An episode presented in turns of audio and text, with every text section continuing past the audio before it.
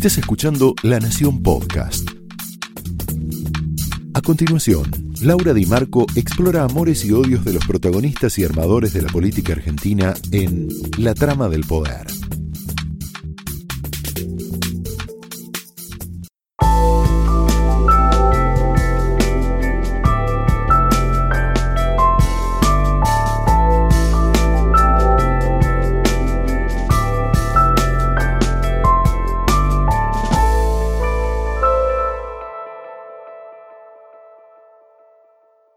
Hola, ¿cómo les va? Muy bienvenidos, muy buenas noches. En esta trama nos vamos, a, nos vamos a aproximar a lo que va a ser la revelación de la gran incógnita de la política. El viernes 6 de diciembre, Alberto Fernández anunciará finalmente su gabinete.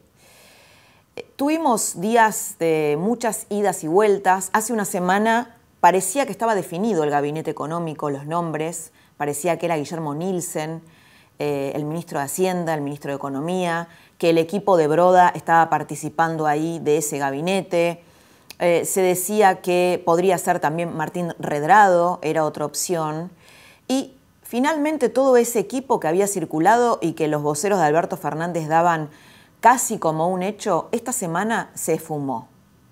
Esta semana Alberto Fernández dijo eh, que, que él tenía una sorpresa, que él ya tenía su ministro, que ese ministro no era ninguno de estos que nombramos, que iba a ser una buena sorpresa, pero también se dedujo y circuló que evidentemente si estos nombres ya estaban casi cocinados y finalmente fueron desechados por demasiado liberales, me refiero a Nielsen, tal vez a Redrado o al equipo de Broda, que ahí existió una bolilla negra. ¿Quién puede decir que este equipo es demasiado liberal sino Cristina Kirchner? Después de que trascendió que Alberto Fernández tiene un nuevo ministro de Economía y que ese, esa persona ya sabe eh, que va a ser el futuro ministro de Economía de la Argentina, por supuesto que surgieron otras versiones, algunos hablan de, eh, de La Baña nuevamente, de Carlos Melconian, pero la verdad se va a saber el 6 de diciembre, también puede adelantarse, ¿no? también dicen sus voceros que podría adelantarse, pero digamos que el 6 de diciembre, y ahí realmente se va a ver cuál es el grado de influencia de Cristina Kirchner más allá de lo que Alberto Fernández diga. La pregunta del millón es esta. ¿Será Alberto el nuevo Néstor o es un Scioli maquillado? Te lo voy a traducir. Néstor Kirchner era para Cristina un límite. Eh, en el matrimonio santacruceño, el jefe de esa pareja era Néstor Kirchner, incluso de un modo machista. Toda la gente que, ha visto interactuar al, matrimonio Kirchner siempre relata escenas como que Néstor Kirchner le decía a Cristina, Cristina, basta. Cristina, si seguís haciendo lo que estaba haciendo, te volvés al sur. Hoy diríamos, es un marido machista, pero finalmente el rol que tenía Néstor Kirchner era de límite. ¿Podrá ser Alberto Fernández, podrá tener Alberto Fernández un rol de límite?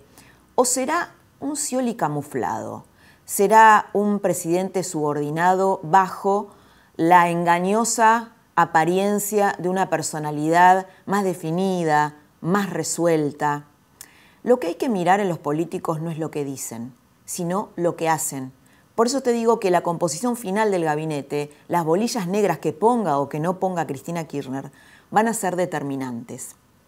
Lo que sí vamos a encontrar, lo que seguramente vamos a ver en Alberto Fernández, más allá de todas las incógnitas que se puedan mantener, es un hábil argumentador, un presidente muy hábil discursivamente que puede argumentar hoy una cosa y mañana la contraria. Fíjate y seguí, sigamos la noticia, la novedad, todavía no sabemos si es así, del nombramiento de Carlos Zanini, un hipercristinista, como jefe de los abogados del, Estado, como procurador del Tesoro. Es evidente para, para, cualquiera que haya seguido mínimamente la política que Zanini es Cristina Kirchner. Además, Zanini era un hombre que cuando Alberto Fernández era jefe de gabinete de Néstor y de Cristina Kirchner, estaba fuertemente enfrentado con Zanini. Sin embargo, Zanini circula para ocupar un rol importante dentro del Estado. Es obvio que esta es una imposición de Cristina Kirchner. Pero ¿sabes qué dice? ¿Qué les dijo a los periodistas Alberto Fernández? Les dijo que Zanini y Cristina ya no se veían tanto como antes y que tenían una distancia inusual. Este Fernández, el gran argumentador.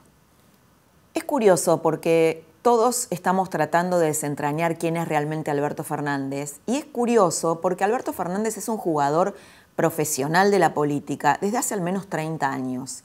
Quienes nos dedicamos a esto desde hace muchos años lo conocemos, pero no lo conocemos. Esta es la paradoja. No conocemos a este Alberto Fernández, que está llamado al centro de la escena, pero que está ejecutando por momentos un poder prestado. Él dice que no le preocupa, lo ha dicho en estos días, en esta semana, que no le preocupa que digan que el verdadero poder lo tiene Cristina. Debería preocuparle, sin embargo, porque la política se comunica en imágenes y el parecer en política también es importante. Cuando la gente vio a un Alberto Fernández yendo a la casa de Cristina Kirchner para cerrar el gabinete, para terminar de definirlo, lo que decodificó es que Alberto Fernández está subordinado a Cristina Kirchner, con lo cual se recortó como un presidente débil. Miremos lo que está pasando en el Senado. En el Senado hay un personaje que se llama Carlos Caserio, cordobés, que es un hombre de Alberto Fernández. Córdoba, acordate que fue una provincia determinante en el 40% que obtuvo Juntos por el Cambio en estas elecciones. Era el candidato natural a conducir un bloque unificado del peronismo. Sin embargo, Cristina Kirchner impuso a José Mayans, un formoseño que es eh, discípulo de uno de los más polémicos caudillos de la Argentina, que es Gildo Insfran. Bueno, ahí evidentemente eh, la mano, la letra y el guion de Cristina Kirchner es más que evidente. El Senado fue noticia también esta semana, va a empezar con una baja, que es la de José Alperovich. Eh, José Alperovich fue denunciado por una de sus sobrinas por violación y pidió licencia. Y es curioso porque eh, lo que se está discutiendo, no solo en la Argentina, sino en el mundo, es un modo de vivir, es un modo de vincularse, es, eh, es el lugar de los vínculos y de esas cosas que antes se callaban y hoy salen a la luz. Por ejemplo, el hecho de que la sobrina de Alperovich en una carta abierta haya, haya decidido llamar a las cosas por su nombre. Y te digo esto porque temas como el aborto, o como esta denuncia, grave denuncia de abuso sexual a un ex gobernador, se metió no solamente en la agenda política, sino también en la transición. Alberto Fernández es muy duro con Alperovich en la intimidad, pero cuando le tocó pronunciarse, dijo algo así como que si esta denuncia es verdadera, eh, es muy grave. En el Senado conviven, en el Senado Nacional y en el bloque justicialista en particular, convive la cámpora, con ejemplares del feudalismo muy, pero muy polémicos. Hubo ahí una polémica por, por Mayans, eh, salió la, camporista Anabel Fernández Agasti defendiendo a, la acusadora de, de, Alperovich. Y otra de las cosas que, que se colaron estos días es un debate que va a ser trascendental, un debate que va a ser tal vez tan importante como la economía, que es el debate por la despenalización o legalización del aborto. Macri y Alberto Fernández quedaron metidos en esta grieta sexual, hay una grieta sexual también en la Argentina.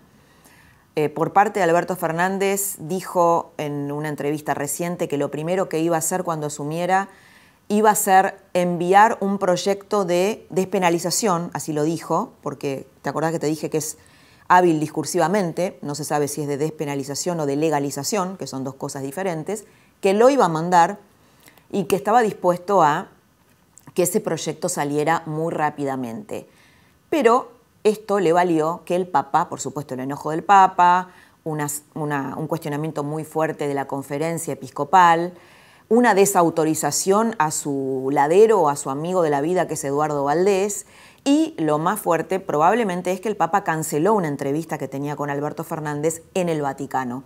Eso hizo que el presidente electo reculara y que eh, está pensando, hoy está pensando, en postergar ese debate para más adelante, para no generar o no acercarse a esta postal de Mauricio Macri eh, enfrentado con el Papa, es lo que quisiera eludir, esa postal. Mauricio Macri tampoco la tiene muy fácil dentro de su propia tropa, vetó un protocolo de actualización del aborto, que en realidad lo que hizo fue eh, eh, actualizar o, reunir una serie de normas ya existentes y actualizarlas para que, para que la interrupción legal del embarazo sea accesible para, para, una ley que existe hace 100 años en la Argentina.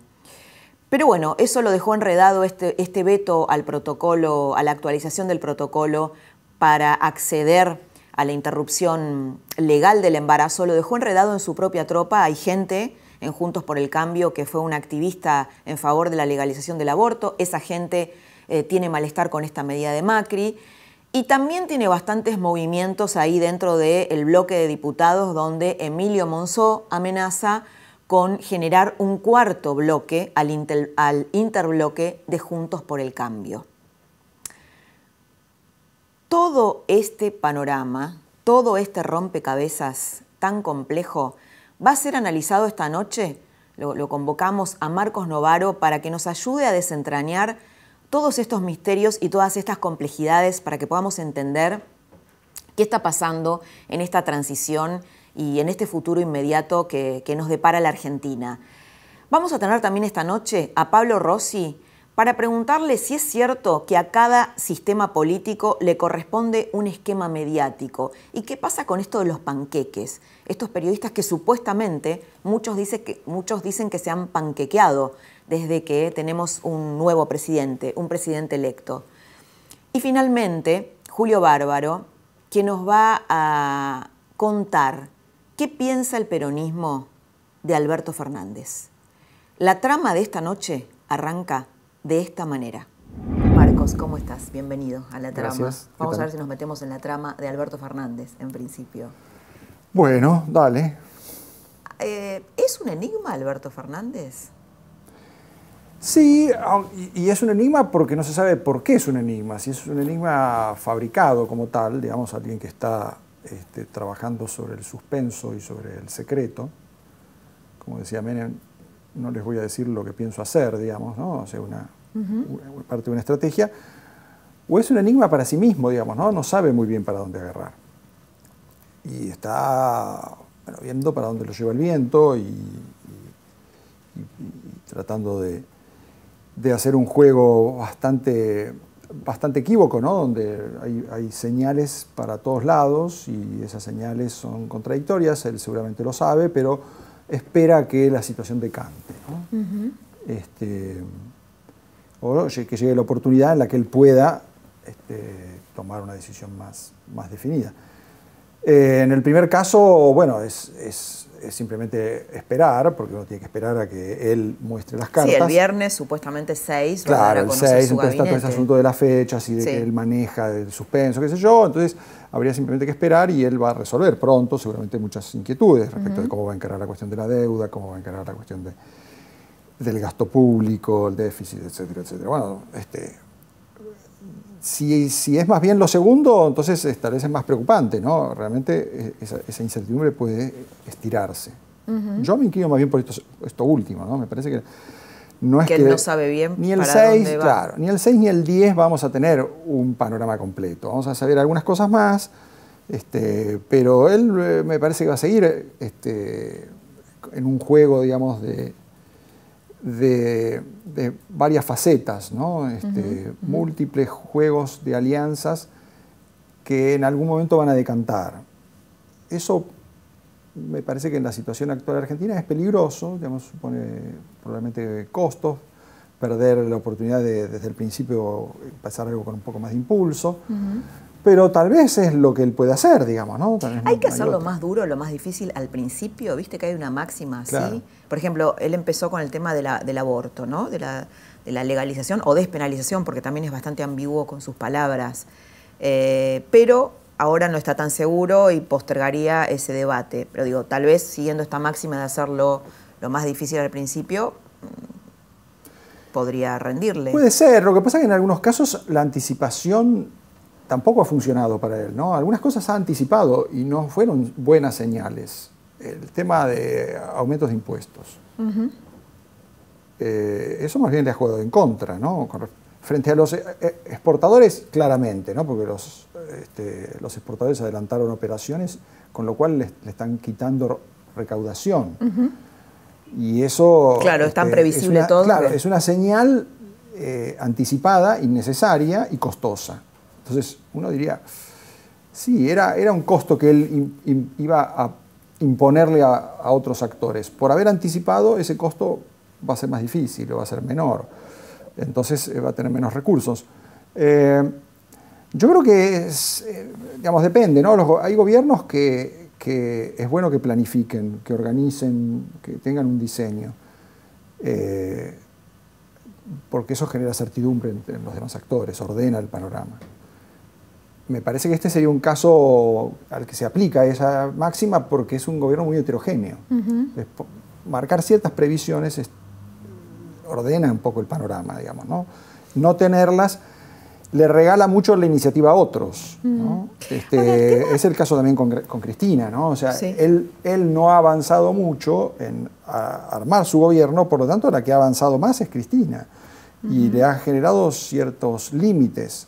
Él pensaba hacer eh, un gabinete federal con los gobernadores. Bueno, el federalismo ya lo resolvió Cristina en el Senado. ¿no? Ya los gobernadores tuvieron que acordar con Cristina en el Senado. Entonces, otra mesa federal, no sé si va, a tener cabida. Más, más sí, además con el feudalismo más, eh, más Sí, el más recalcitrante, pero bueno, que mete a todos en la bolsa porque obliga a todos los peronistas a jugar con sus senadores en esa bancada, que es la bancada única, una bancada probablemente más disciplinada de lo que, de lo que vimos en el Senado en las últimas décadas. ¿no? Tener en cuenta que el Senado y la Cámara de Diputados lo mismo, fue perdiendo disciplina a lo largo de todos estos años. ¿no? Este, cada vez hay más bancadas, este, interbloques que van cambiando, donde la, lealtad es muy lábil, este, es muy difícil saber qué van a votar los legisladores, hay que negociar caso por caso. Eso, le, eso también lo estimuló Macri, ¿no? Porque era el modo de formar mayorías. Ahora, Cristina nos está presentando un Congreso mucho más armado, ¿no? con bloques homogéneos. Se acabaron los interbloques, son bancadas este, unidas con un solo comando, que va a controlar ella, ¿no? ella y Máximo. Sí. Bueno, con resistencias, ¿no? Porque el peronismo tampoco sí, pero las resistencias se, han, se han terminado disolviendo, se han, terminado bajando la cabeza, ¿no? este, parece que están... Ahora, te quiero preguntar algo con respecto a la economía, ¿no? Porque parecía en un principio, bueno, que a Cristina se le iba a dejar el Congreso, los símbolos más culturales, tal vez algo de la justicia, pero que la economía le iba a manejar Alberto Fernández, ¿no? De hecho, tenía un par de candidatos. La, semana pasada parece que teníamos el gabinete económico formado. Ahí, al parecer, hubo una bolilla negra de Cristina, tanto sobre Nielsen como sobre Redrado, este gabinete también económico donde iba a participar la gente de Broda, porque son demasiado liberales. ¿Qué dice eso sobre Alberto Fernández?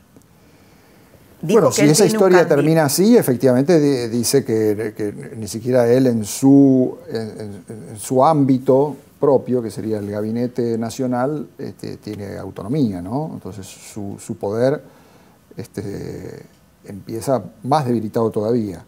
Hay que ver si eso se confirma. Puede ser que sí, si él dice que tiene una sorpresa y que va a ser una buena sorpresa, como que va a ser un perfil. Una buena eh, sorpresa, vamos a ver para quién. Para quién, claro. Pero supongamos que sí, que, que que nos, este, nos dé una buena noticia con un ministro de Economía importante. Este, se habla de que volvió a hablar con Labaña, se habla de que insiste con Redrado, vaya a saber. sí, con Melconian, ¿no? Hubo... Se habla así del segundo de Melconian, de, distintas alternativas. Supongamos que algo de eso sucede. Eh, de todos modos, eh, digamos, yo creo que la gestión de Alberto empieza con una gran, una gran señal de improvisación. ¿no? Este, ese, ministro que entra viene con un programa, tiene acordado con los actores importantes de la coalición para aprobar las leyes y demás, todos los pasos, la secuencia para hacer viable la negociación de la deuda, un presupuesto medianamente ordenado, este, una, política respecto de eh, la política de ingresos en, el Consejo Económico y Social. ¿no? Hay una idea sobre qué va a pasar con precios y salarios, con las jubilaciones. Todo eso está conversado. Yo creo que más allá de quién sea el nombre, está claro que no. Está claro que esas conversaciones no existen. O por lo menos están muy en preliminares. O hay hoy tal vez como, como sobreentendidos, ¿no? Por ejemplo, nosotros hemos acá estado gente del grupo Callao, economistas de Alberto Fernández, donde hablan de una reforma laboral light. Pero el otro día salió Máximo Kirchner diciendo que de ninguna manera iba... Ni light, claro. Ni light, ¿no? Entonces, ¿cómo es este, esta coalición? Claro, claro, por eso. Entonces, yo creo que lo que no hay es el programa. Entonces, puede ser que algunos nombres nos sorprendan y ojalá nos sorprendan para bien y que el gabinete no sea algo tan deshilachado, porque empieza con los nombres que conocemos, son algunos técnicos y ex colaboradores de Alberto y alguna gente que la ha rescatado del pasado, sin gran poder político, ¿no? Este, pueden ser buenos o, malos, digamos, pero convengamos que no tienen una gran espalda, digamos que son ministros fuertes. Este, Gustavo Vélez no es ahora el Gustavo Vélez de 2003, digamos, ¿no? es cierto. Eh, Felipe Solá no es el Felipe Solá de, los años 90 ni de principios de los 2000. Serían como, como, bajas calorías. Es como vienen ya como devaluados, digamos. Esas figuras bien devaluadas. Después están los técnicos amigos de él, digamos, ¿no? Y los que le sugirieron, este, tipo Daniel Arroyo, y, que bueno, gente bien intencionada, pero sin poder propio, digamos, que son este, fáciles de reemplazar, digamos. Eh, y algunos nombres impuestos, ¿no? sobre todo en el soto gabinete. Viste que está, la cuestión del gabinete eh, a la luz, que son los ministros, y después está el soto gabinete, que son los que manejan soto recursos. Gabinete escuchado bueno, ¿Qué es el soto Es una buena expresión que a veces usan los italianos para hablar el, soto gobierno. ¿no? El soto gobierno es esa que queda abajo de la, del radar, no está en los medios. Segundas líneas. Son, segundas líneas o cargos muy importantes del Estado, pero que no están a la luz pública, digamos, ¿no? que no van a los medios a hablar. ¿no? El jefe de la Agencia de Inteligencia, el jefe de la FIP, el jefe de la UIF, eh, el, jefe de los abogados del Estado. Son tipos que uno no los conoce, bueno, ni siquiera sabes quiénes son hoy, no los has visto la cara, pero manejan mucho del poder estatal. Y a veces son mucho más importantes que, que, los miembros de un gabinete, ¿no? O sea, ¿cuánto pesa el ministro de Salud? Probablemente no mucho, más cuando el presupuesto está muy recortado y ya la mayor parte de las partidas están asignadas. Lo que puede hacer es poco. Ahora, ¿cuánto pesa el jefe de la UIF? Bueno, puede volver locos algunas empresas o no. Puede este, perseguir a políticos que estuvieron en el gobierno o que están en el gobierno o no. Puede generar despiores internacionales difíciles de arreglar o llevarse bárbaro y generar una diplomacia también de vuelta por abajo del radar y muy importante, más importante que la, de la Cancillería. Para Estados Unidos es más importante obviamente el nombre de quien esté en la UIF que quién sea el canciller.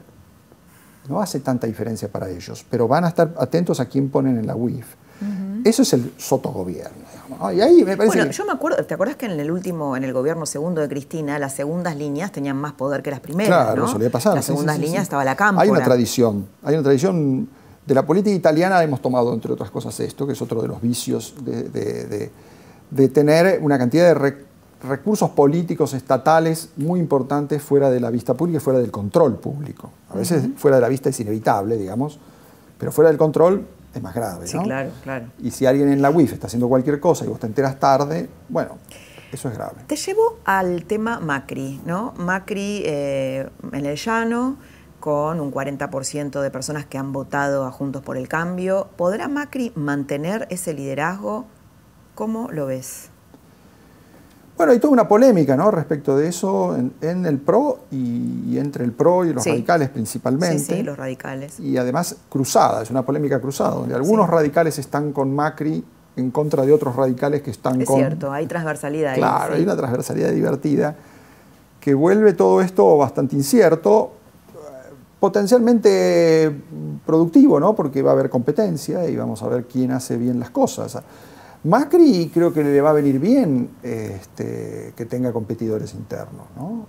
Eh, no va a tener la última palabra, va a tener que va a haber votaciones, por ejemplo, en qué actitud tener en las cámaras. ¿no? Va a ser más colaborativo, menos colaborativo, en qué temas.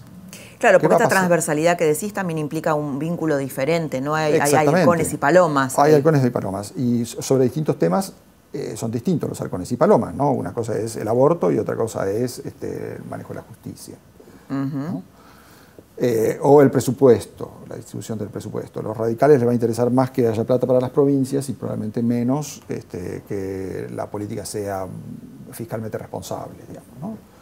Mientras que seguramente a exfuncionarios este, que Macri va a tratar de mantener eh, cerca y influyendo en la línea de Juntos por el Cambio, les va a interesar eh, señalar bueno, los desbordes del populismo, si hay.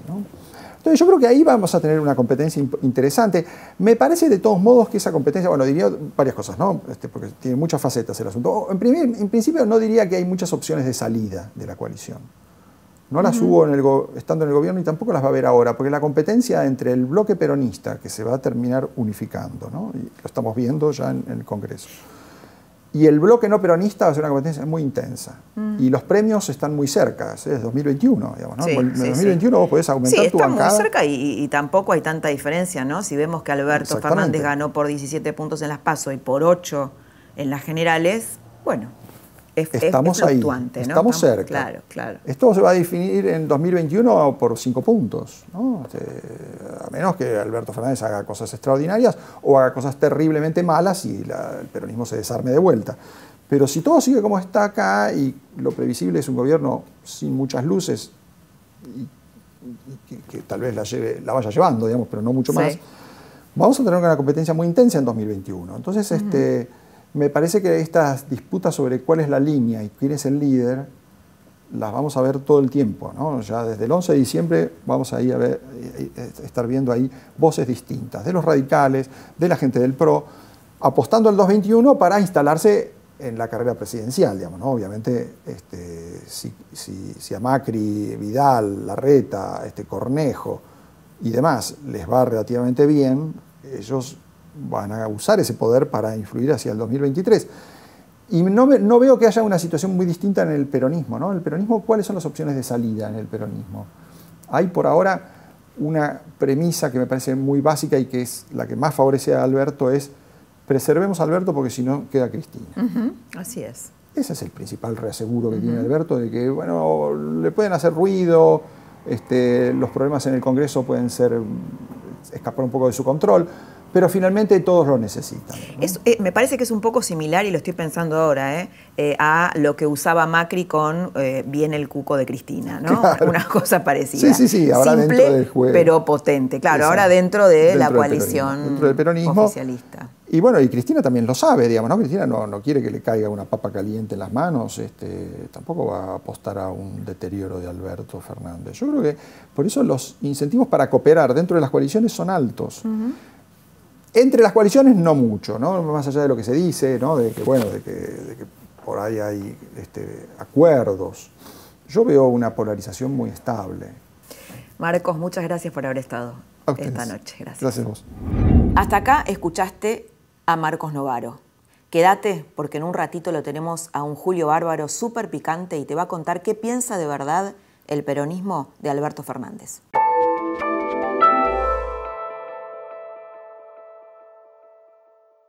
El peronismo hoy, según Julio Bárbaro. Bienvenido, Julio, a la trama de esta noche. Gracias. Me parece que sos una persona muy calificada para desentrañar el enigma Alberto Fernández hoy, ¿no? Alberto Fernández en un lugar, en el centro del poder, un hombre que construyó poder para otros durante sus últimos 30 años, hoy está en el centro del poder. ¿Cómo lo ves a ese hombre? Desentrañar o acompañarte en la confusión, son dos ah, cosas. Ah, bueno. digamos. Sí.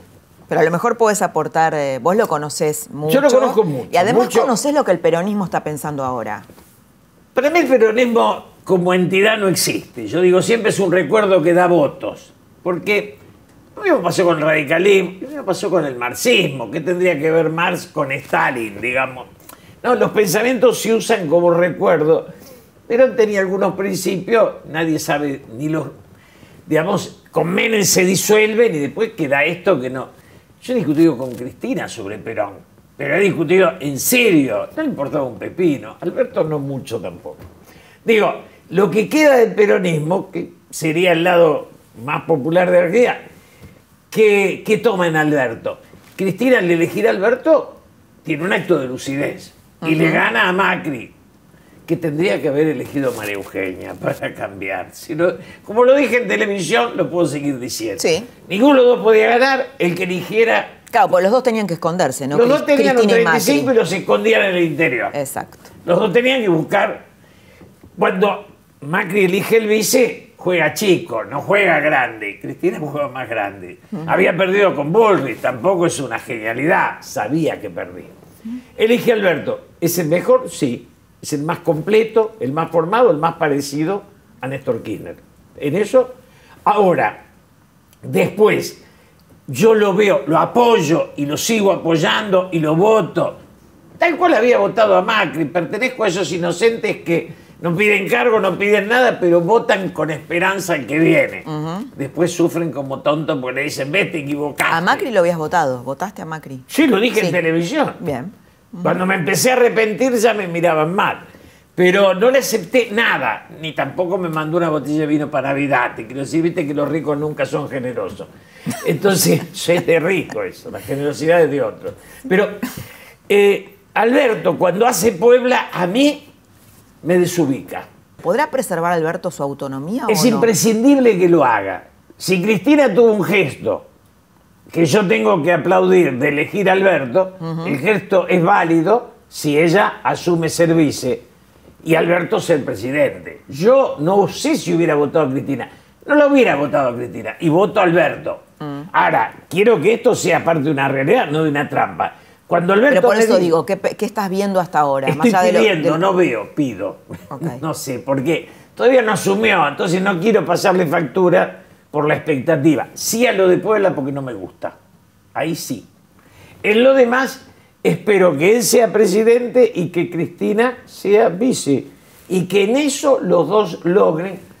Hay algo que no me gusta, que es la idea de volveremos, de la vendetta, de la ley de medios, de toda esta pavada, todo lo que se fracasó no hay que recuperarlo. Macri expulsó a Emilio Monzó, a Federico Pinedo, con lo cual, con el quien yo tenía un grupo político, amasó, destruyó a María Eugenia Vidal, digo, destruyó la política. Entonces me dejó en una derecha y ahora, si Alberto me deja entre Zanini y Parrilli, no nos deja espacio para no ser. Yo no soy kirchnerista. Quiero ser una cosa más amplia. Julio, tema Papa. Eh, sé que sos amigo del Papa y eh, lo acabas de ver al Papa, cosa que No, no, el 3 de logró. octubre, el 3 de octubre. No logró Alberto Fernández, ¿no? Que le, que le canceló una reunión al Yo Papa. soy amigo de su entidad. Tengo cartas manuscritas del teléfono que él me las escribe a mano, las fotocopia y me la manda por WhatsApp. Tengo- nunca usé el Papa para hacer política. Hablo con él como amigo una hora. No, él lo vio dos veces, Alberto, pero por Alberto iba por el tema de este, Lula, que De para Lula. eso iba. Y, iba de mí. Cristina, ¿no? No, No. nunca fue por Cristina. Cristina se movió por otra vez. Cristina siempre se movió con el Papa desde que dio el salto a la relación, que es. No la, cuando sale Papa, vos te acordás que el Congreso quería denunciarlo por derecha, salían todas las pavadas estas. Digo, este, después eh, se da la relación positiva y después, digamos, se toma distancia. Pero eh, el Papa en sí, lo que uno no entiende es que la vida nos regaló un Papa y florecieron los ateos, agresivos, porque ateo se puede ser cualquiera. Digo, el antipapismo es una novedad que es por un Papa, si no, no, no se hubiera dado. ¿Y cuánto hay de, de- de cierto de que el Papa tuvo que ver en el armado del Frente de Todos? No, yo creo que la única, nada en eso, sí te podría decir que si en algunos momentos Cristina lo llama, él habla. Hubiera hablado con Macri también. El Papa me dice, ¿usted lo ve a Mauricio? Sí. Dígale que él lanza el aborto por convicción. El Papa lo sabía de Durán Barba y compañía. Le va a hacer más daño a él que a mí. ¿Y porque Alberto? no se va a resolver. Esto es hace antes de que yo me siento con Mauricio, Mauricio me sale con el cuento de que esto le va a dar el voto progresista. Maravilloso. Le contesté una burrada y creo que no lo vi nunca más. Bueno, ¿y Pero Alberto le va a hacer daño o, yo creo o que cómo le va a jugar? Alberto lo que no entiendo es lo innecesario, porque en este momento tenemos que tapar todas las grietas.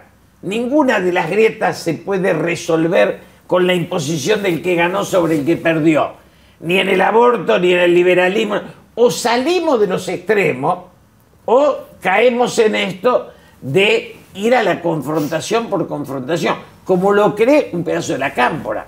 Si la cámpora dejó de ser eso, yo la apoyo. Ahora, ¿qué es el setentismo? Es la idea de que Perón era reformista y los muchachos eran revolucionarios. Ahora, digo, eh, revisemos los movimientos de Alberto, algunos movimientos, ¿no? Eh, el gabinete económico ah, pareciera que estaba armado, ah, eh, que iba a ser Nielsen. Eh, luego parece que hubo una bolilla negra de Cristina Kirchner Pero, y eh, le, le Laura, vetaron. seamos buenos. Las conjeturas nos dan para opiniones. Porque son conjeturas, alguno te dijo, el otro no, No, te no, dijo. bueno, el otro- pero lo del gabinete era Pero algo- gabinete está Sus voceros lo daban por Yo hecho. Me acuerdo cuando subió Néstor que Alberto era su gran amigo, no te decían un día antes quién iba a ser. ¿Por qué? Porque los voceros son secundarios al hecho de que él quiere ocultar para no perder a nadie en el camino. Punto. Lo que sí me parece que engancharse con Hezbollah, con Israel, engancharse con Trump, pelearse con Trump, lo de Bolsonaro, que es incomprensible, porque Lula, lo de, qué sé yo, vos lo traes a, a Lugo. ¿Qué haces trayendo a Lugo? ¿Qué tiene que ver Lugo? Lugo es el progresismo. Esta idea. Bueno, lo de Maduro. Lo de ¿Qué Maduro. Falta lo de Maduro. Digo, entonces te aparece Lula y te dice, muchachos, Evo fue muy bien, pero dice, se equivoca al eternizarse. O sea, hubo golpes, sí, pero avivate que hubo esto también. Es decir, la capacidad, Laura, de que la reflexión incorpore la duda que infiere el otro y salir del dogma. Acá hay un dogma liberal, un dogma populista. Ahora, pero Alberto Fernández nunca fue un dogmático. Fue un pragmático, ¿no? Sí, Hasta pero muy progresista ahora. siempre. Sus amistades eran Filmus, Ibarra, ese progresismo. Vos pensás que tenemos un partido en la capital federal con un señor Víctor Santamaría, el presidente del partido, que no es una figura mostrable. O sea, digamos, hay un partido clandestino. Sí. Yo me digo peronista, pero no me podría afiliar porque está todo prohibido. Digo, en la Tiene, tiene una fortuna personal Víctor Santamaría que no puede explicar, ¿no? En la Argentina, el poder económico destruyó o usa las ideas para decorado. Lo que vos y yo hablamos es un decorado de los grandes poderes económicos. De los dos lados, ¿eh? Digo, del otro lado, debemos ser el único país que hicimos las autopistas, las hizo el Estado y los peajes no son privados. Digo, acá no hay inversión, acá hay huida de capitales. Entonces, es muy duro lo de Alberto y no, yo lo voté, lo sigo apoyando, no me gusta la frivolidad con la que se tocan los grandes temas.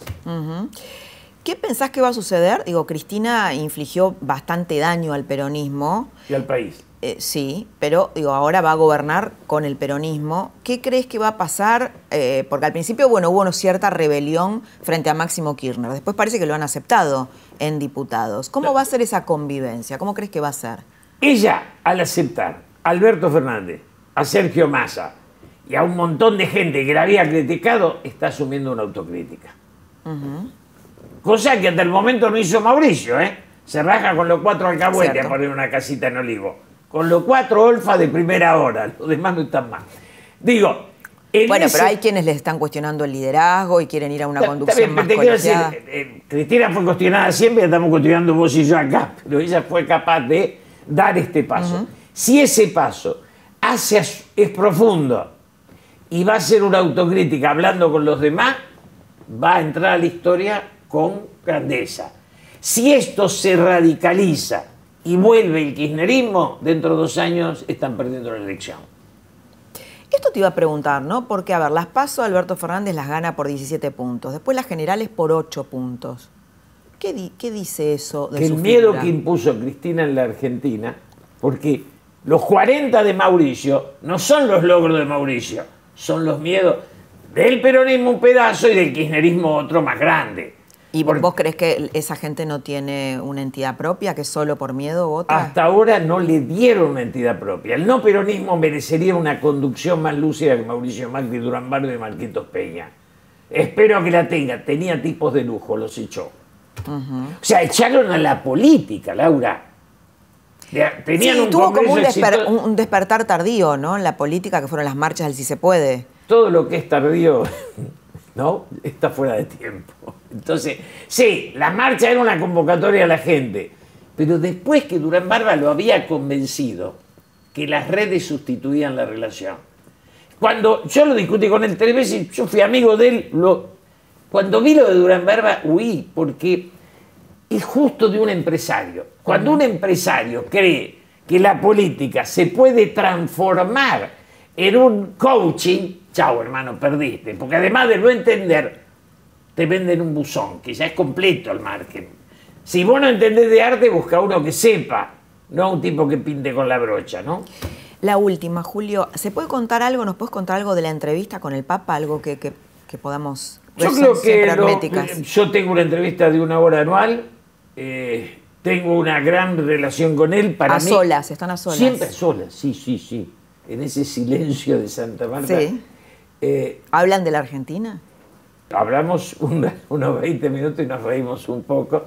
Y le cuento sobre el antipapismo, los, digamos, aquellos que se dedican a odiarlo este, ¿Y qué dice él de eso, ¿Eh? del antipapismo? Se ríe siempre, me dice, este, usted vio qué forma de pensar, lo ve como una cosa que solo florece en la mediocridad argentina. Nos reímos siempre refiriéndonos a Landru, a las señoras gordas de Landru, no porque fueran gordas, sino por la grasa cerebral que tenía. La idea de que la iglesia, si existe un más allá, tiene que estar al fondo de los country, y no de los pobres es maravilloso. Los ricos no le quieren dejar ni a, los pobres ni la posibilidad de la trascendencia. Y ese es el tema que siempre nos reímos con el Papa. Lo que vino en la Argentina es una codicia desmesurada, donde está la concepción del rico de ser superior y vencedor, que a la espiritualidad y al pensador y al derrotado ni siquiera lo tiene en cuenta como persona. Julio, muchas gracias. por haber estado. En el próximo bloque vamos a estar con Pablo Rossi hablando de dos temas que te van a interesar mucho. Uno es, ¿es verdad, como creen muchos, que algunos periodistas se panquequearon con eh, Alberto Fernández presidente? Y otra cosa importante, ¿viene un nuevo sistema de medios? ¿Puede haber un 678 en el gobierno de Alberto?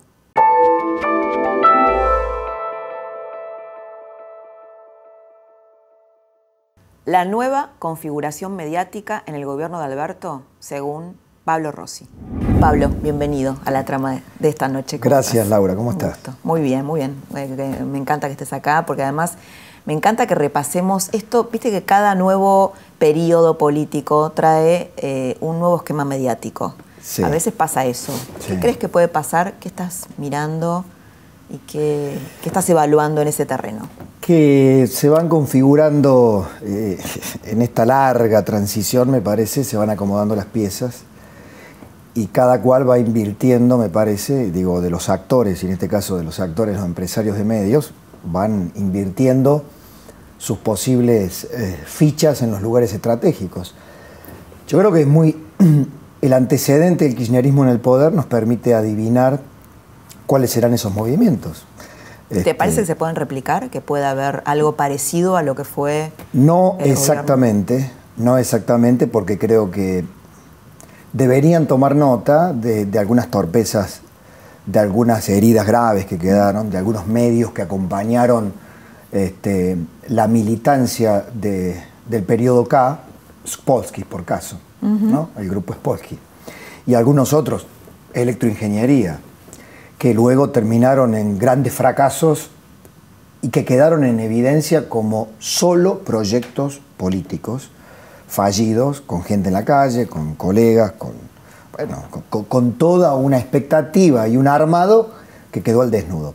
No sé si se podrá replicar en los medios públicos el legendario 678, pero creo que van a estar analizando... Eh, este ¿Lo ves, Alberto, generando un 678? ¿Podría suceder eso? No, pero a Cristina sí. Y ahí vamos a entrar en la otra cuestión que está dominando este momento, es cuánto Cristina, cuánto Alberto. Hay mucha gente, sobre todo la, del 40%, digamos, que votó, que votó a Juntos por el Cambio, que dice, acusa a algunos colegas importantes de panqueques, de panquequismo. Mm. ¿Qué pensás? De que están albertistas, que antes eran de una manera, ahora son de otra. Y yo pienso que desde el tiempo de Napoleón, cuando estaba por el Napoleón primero lejano y después triunfante que entraba a París y aquella vieja, este, aquella vieja muestra que dan en las facultades de periodismo, donde mientras más lejos estaba el criminal, ya no me acuerdo las cantidades de adjetivos que se le apodaba, era la bestia que había vencido hasta que llega a las puertas del país y era su majestad Napoleón. Pasa lo mismo. La relación del poder la relación del poder con los factores de poder tiene una inercia o una fuerza gravitacional, si querés, este, que se repite en cada esquema. Después están los modos, las formas, la, pero hay una tendencia ¿no? de acercarse al poder. Bueno, y eso, yo lo, eso se, vio muy claro. Mira, Laura, se vio eh, claramente después de las pasos una ansiedad eh, por llevarles llevarle ofrendas prematuras a Alberto Fernández. ¿De periodistas? Empresarios, periodistas, este, políticos. ¿Y cuáles serían las ofrendas? Porque, porque Acá estoy, eh, tengo mi buena voluntad. Te apoyo, Bienvenido, te, apoyo. ¿Qué necesitas? Este... ¿Le importará a Alberto Fernández el, el periodismo y los medios como a Cristina Kirchner? Yo creo que sí, pero quizá desde otro lugar. Creo que Alberto Fernández cumplió durante el periodo de Néstor y Cristina un rol muy específico de la relación con los medios. El hombre detrás de escena. Sí. El hombre, el componedor, el que arreglaba. El que apretaba también, ¿no? A veces, a veces apretaba. No me tocó, pero no puedo ignorarlo, que sí eh, hay este, testimonios de que eso ocurría. Digo, no me tocó porque personalmente con él tuvo una relación, claro, quizá no tan cercana, yo estaba en Córdoba, en gran parte del kirchnerismo, este, me tocó estar en, mi Córdoba, y era, te diría que hasta, bueno, lo que ocurrió después, de, los pocos que, digamos, hombres del kirchnerismo con los que yo alguna vez pude establecer algún diálogo relativo, ¿no? Sí, sí, claro, por supuesto, claro. Te digo pre Tenía las dos velocidades, ¿no? Sí, sí, pre-ruptura. Pre-ruptura y bueno, post-ruptura un poco más acentuadamente. Por eso digo, él, él, tuvo una experiencia de campo con los medios, con los dueños de los medios, con eh, eh, eh, mucho, mucho más desde la estructura. Cristina tiene esa visión superestructural, con, con, grandes prejuicios, que a mí me, me alertó mucho cuando vi un Alberto muy contagiado de esos prejuicios. Desde el programa de radio dije, mire, señor Fernández, detrás mío lo único que hay es mi conciencia. Yo no niego las líneas editoriales, ni vos, ni yo, periodistas ya con alguna experiencia, negamos las líneas editoriales, los marcos, los marcos este, eh, que, que establecen las empresas. Pero las verdaderas empresas periodísticas se preocupan de tener periodistas de, una, de, una, visión muy amplia, de varias visiones, este, que en ese juego inestable siempre de cómo retratar la realidad, se ponen en juego. Ahora, creer esa teoría de la manipulación, de, de Chasman y Chirolita, esa simplificación tan abyecta, me parece, me parece, me parece que es una falta de respeto hasta para su propia inteligencia y su propio pasado. ¿Será una ofrenda que le hace al kirchnerismo? Mira, Laura, hay dos teorías ahí. Yo, todavía no me inscribo en ninguna, creo que hasta por algún exceso de prudencia. Están quienes dicen, sí, es esto, es nada más que Alberto, son ofrendas a Cristina, después él hará su juego, y hay quienes dicen, mm, mm, son demasiadas, demasiadas ofrendas a Cristina, demasiado, demasiada consecución de... Ya es Alberto así. Porque ahí yo creo donde vamos a descubrir quién es Alberto. Es todo eso a la vez. ¿Quién es Alberto? El que conocimos vos y yo, el que hablaba con vos eh, de una forma muy amigable, y muy razonable, el que hablaba con nuestro compañero común Jorge y amigo Jorge Fernández Díaz, el que hablaba conmigo. O Alberto hoy en el poder es mucho más que eso y asume todas las máscaras de sus socios.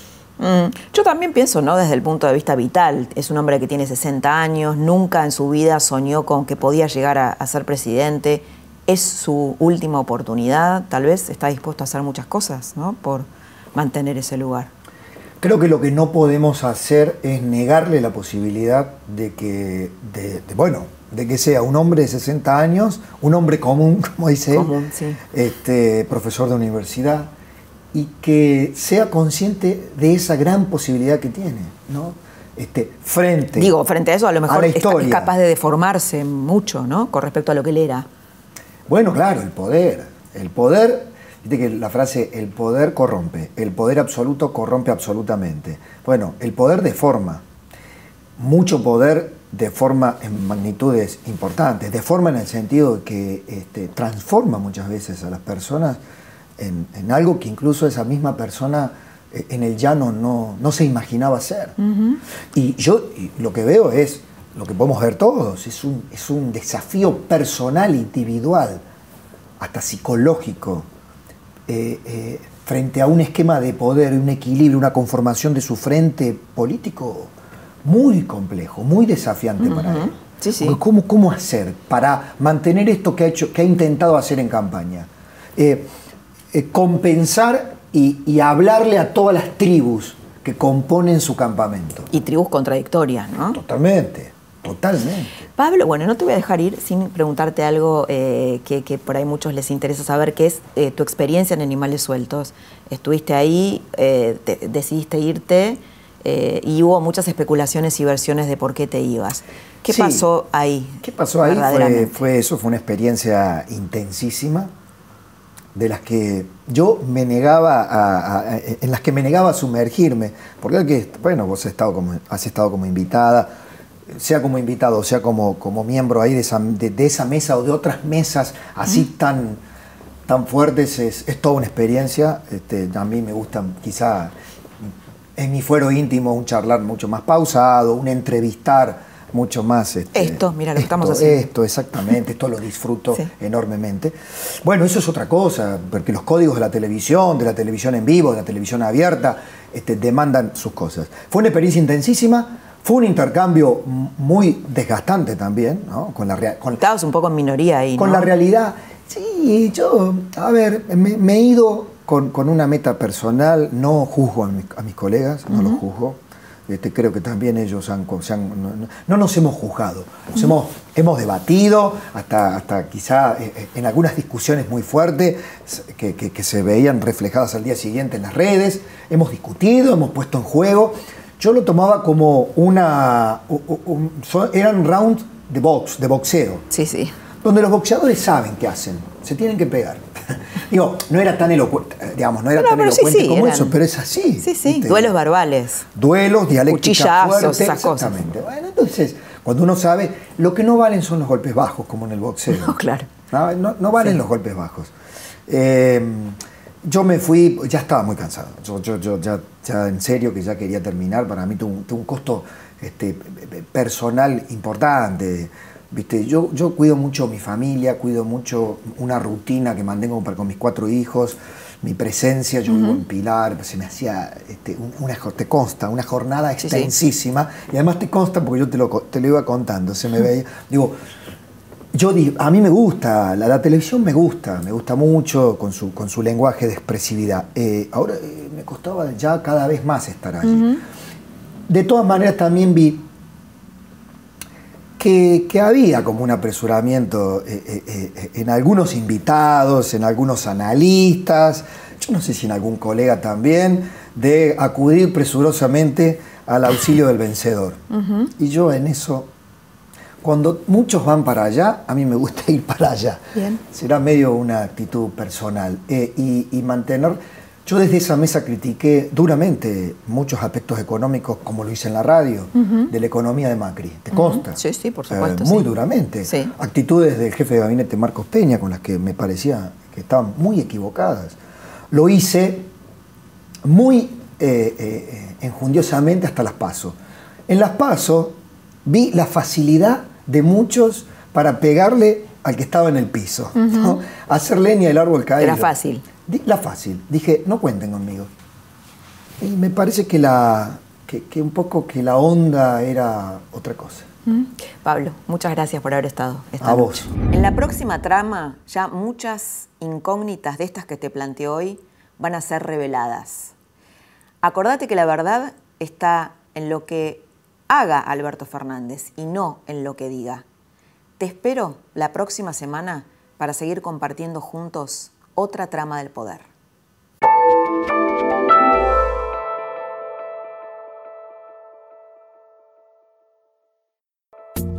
Esto fue La Trama del Poder con Laura Di Marco, un podcast exclusivo de La Nación.